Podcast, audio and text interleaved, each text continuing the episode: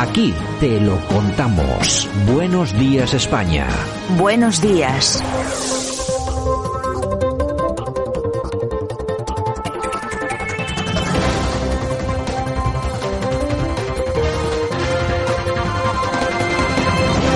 Bueno, nosotros estamos aquí este día 7 de enero 2022, ya de la resaca estas navidades, nunca mejor dicho, y por supuesto que nosotros aquí estamos como cada día para analizar la actualidad, qué es lo que ha pasado en este planeta, en este país y en este planeta durante las últimas 24 horas. Lo hacemos como cada día con nuestro buen amigo el profesor Sergio Fernández Riquelme. Don Sergio, ¿qué tal? Buenos días.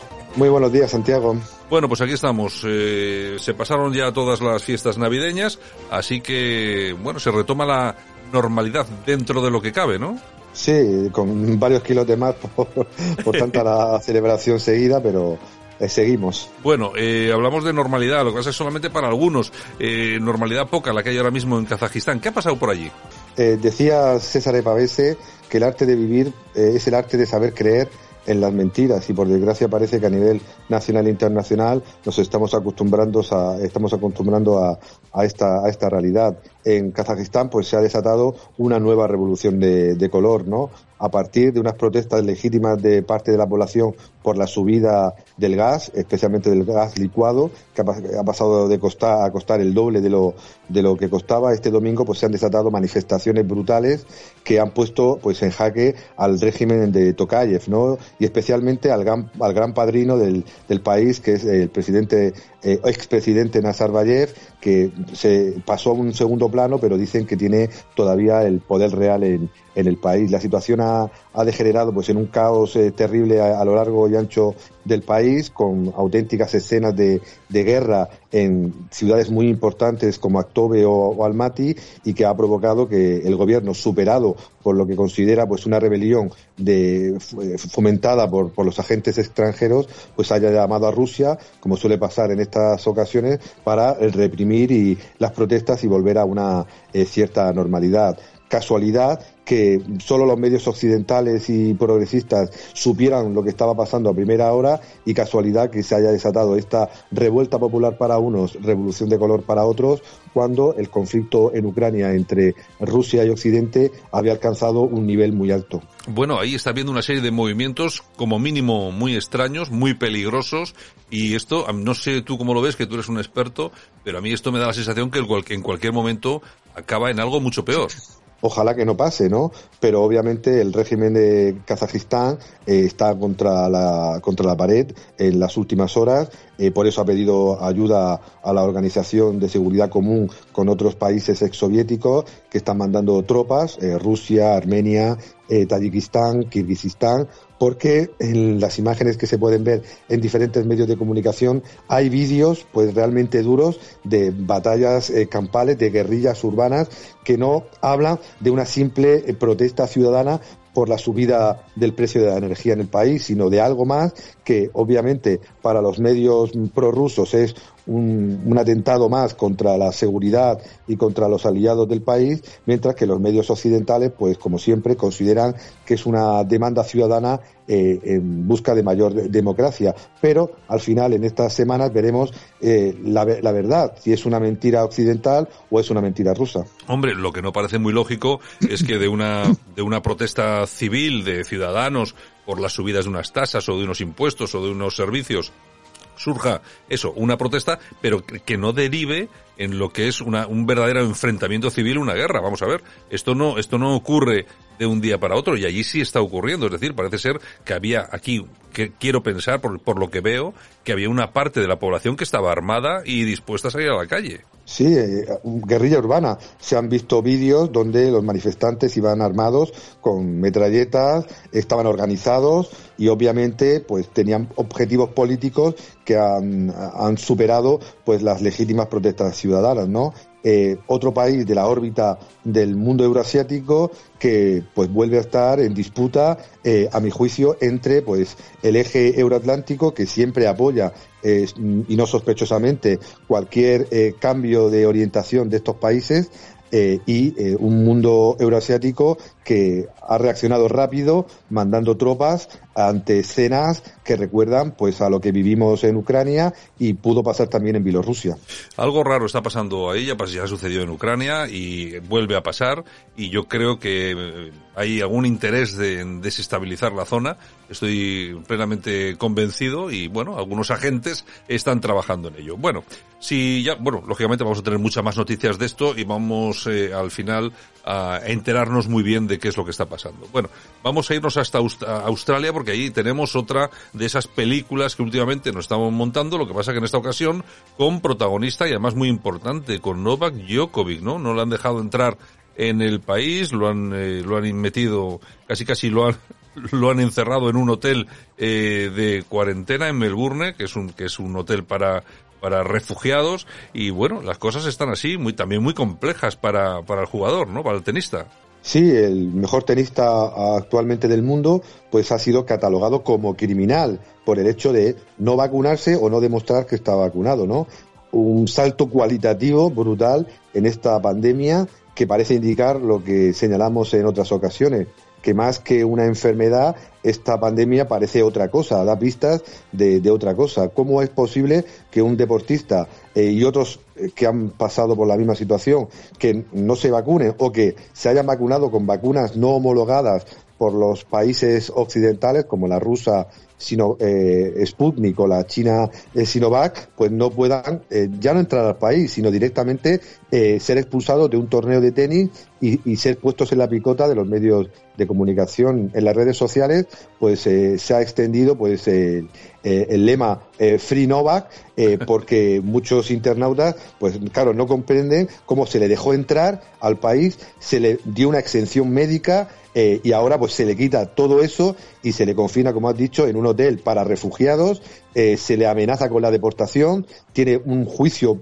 pendiente para saber si puede quedarse o no en el país y además pues eh, otros tenistas y otros líderes de opinión pues directamente pues se han reído de él, le han insultado y le han catalogado como lo que he señalado al principio, criminal, criminal por no vacunarse. Cuando recordemos en España tenemos un noventa y tantos por ciento de vacunados y somos el segundo país del mundo en índice de contagios por coronavirus.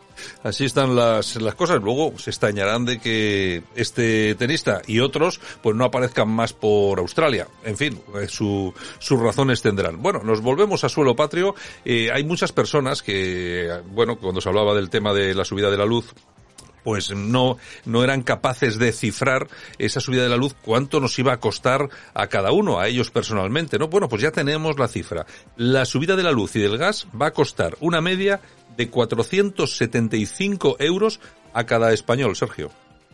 Hemos hablado de mentiras geopolíticas, de mentiras eh, eh, sociosanitarias y ahora de mentiras eh, gubernamentales, porque recordemos que nuestro presidente dijo que íbamos a pagar lo mismo que en el año más caro del último lustro, ¿no? Y como tú has señalado, eh, la subida de la luz y del gas va a costar ni más ni menos que una media de 475 euros a cada bolsillo.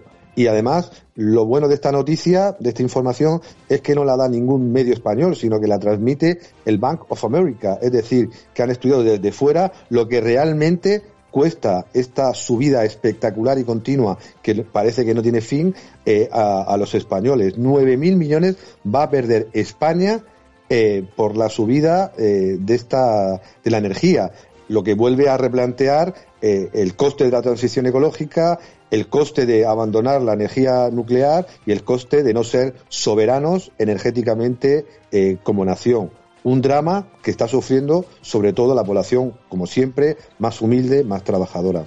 Bueno, pues van a ser 9.000 millones, nos toca a cada uno 475 euritos al año, eh, estas subidas, eh, y bueno, y no pasa nada. Pero eh, vamos justo al caso contrario. Vamos a irnos hasta Polonia, un país que ha tenido que sufrir las descalificaciones continuas por parte de la UE, España, y resulta que allí no suben los impuestos para nada, al contrario, Polonia va a reducir a cero el IVA de los alimentos básicos. Cuando digo a cero es cero IVA. El 21% que pagamos aquí de IVA lo van a quitar. Imagínense ustedes cómo se reduciría el precio de su cesta de la compra en este caso. Bueno, ¿cómo lo han hecho ahí en Polonia, Sergio? Y esto duele mucho, ¿eh? duele mucho a los gobiernos liberal progresistas porque, como tú has señalado, demonizan siempre a Hungría, Polonia, Eslovenia, a los países que salieron del comunismo y de repente, eh, a finales de año, Mateusz Morawiecki anunció eh, una serie de, medidas sociales destinadas a paliar las consecuencias directas del coronavirus, de la crisis en la, población que entran en vigor en este, en este nueve año.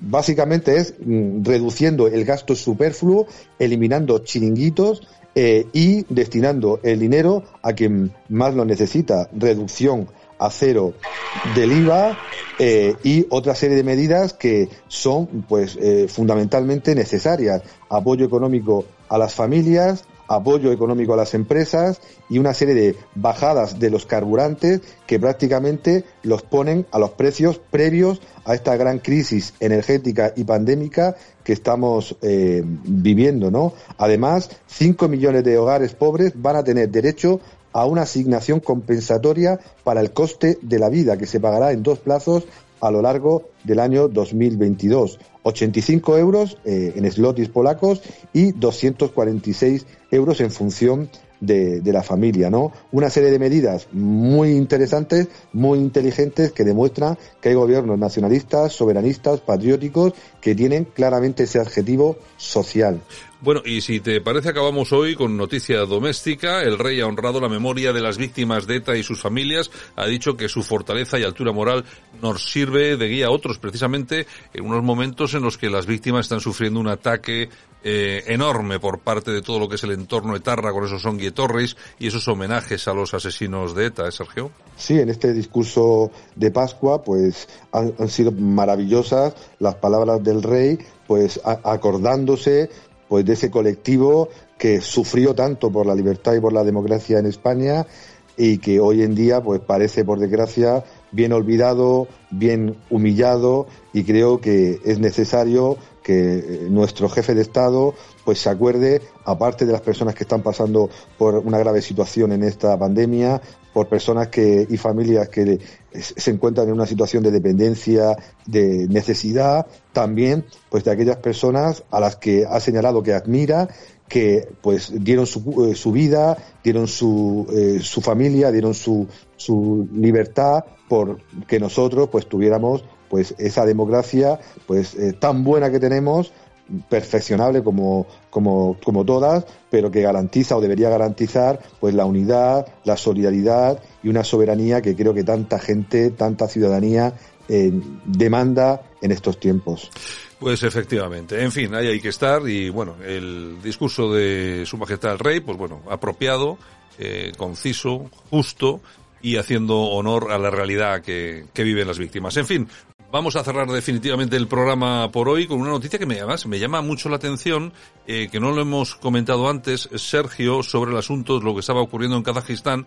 Bueno, viene esto eh, porque ha habido unas declaraciones de Joe Biden eh, recordando el asalto al Capitolio y acusando a Trump de poner sus intereses por encima de los Estados Unidos. Yo recuerdo que en, en esa época, cuando se produjo hace un año ahora mismo, ayer lo hablábamos con nuestro amigo Daniel Bryan García Padilla, hace un año se producía ese asalto, hubo algunos eh, demócratas que incluso llamaron a las fuerzas de seguridad que estaban allí a que abriesen fuego contra los asaltantes. Y precisamente hablábamos hace unos minutos de Kazajistán, eh, Sergio, y hay que recordar que las eh, muertes de manifestantes se han producido precisamente en un intento de, de asalto de sedes públicas en aquel país. Claro, la historia es siempre maestra de la vida, magistra vitae. Recordemos que la justicia en ningún momento ha culpado a Trump de estar detrás de este hecho que fue más simbólico que real el 6 de enero del año 2021 como los demócratas auspiciaron y, acompañaron a las protestas violentísimas del Black Lives Matter eh, eh, durante la, presidencia de Trump, como eh, esos congresistas demócratas pedían abrir fuego directamente contra esos manifestantes, o como a lo largo y ancho del mundo, especialmente en ese espacio euroasiático, eh, los norteamericanos y especialmente las administraciones demócratas eh, de, Obama a Biden, pues apoyaron pues revueltas durísimas eh, como en Ucrania, destituyendo a un, a un, a un gobernante democráticamente elegido como Yanukovych o eh, impulsando eh, protestas y asaltos a parlamentos como en Armenia o ahora está pasando en Kazajistán, ¿no? Biden pues denuncia esa red de mentiras que supuestamente elaboró Trump para auspiciar algo que no se ha podido demostrar, pero claro, esconde las mentiras que durante mucho tiempo él también ha utilizado para eh, su propia campaña política. En fin, es la realidad la que estamos viviendo. Ya veremos a ver qué pasa en Kazajistán y ya veremos que, cómo acaba también el tema de eh, en Estados Unidos del famoso asalto al Capitolio que me temo eh, lo peor. En fin, don Sergio, mañana regresamos y mañana seguimos analizando información. Un abrazo muy fuerte. Un abrazo.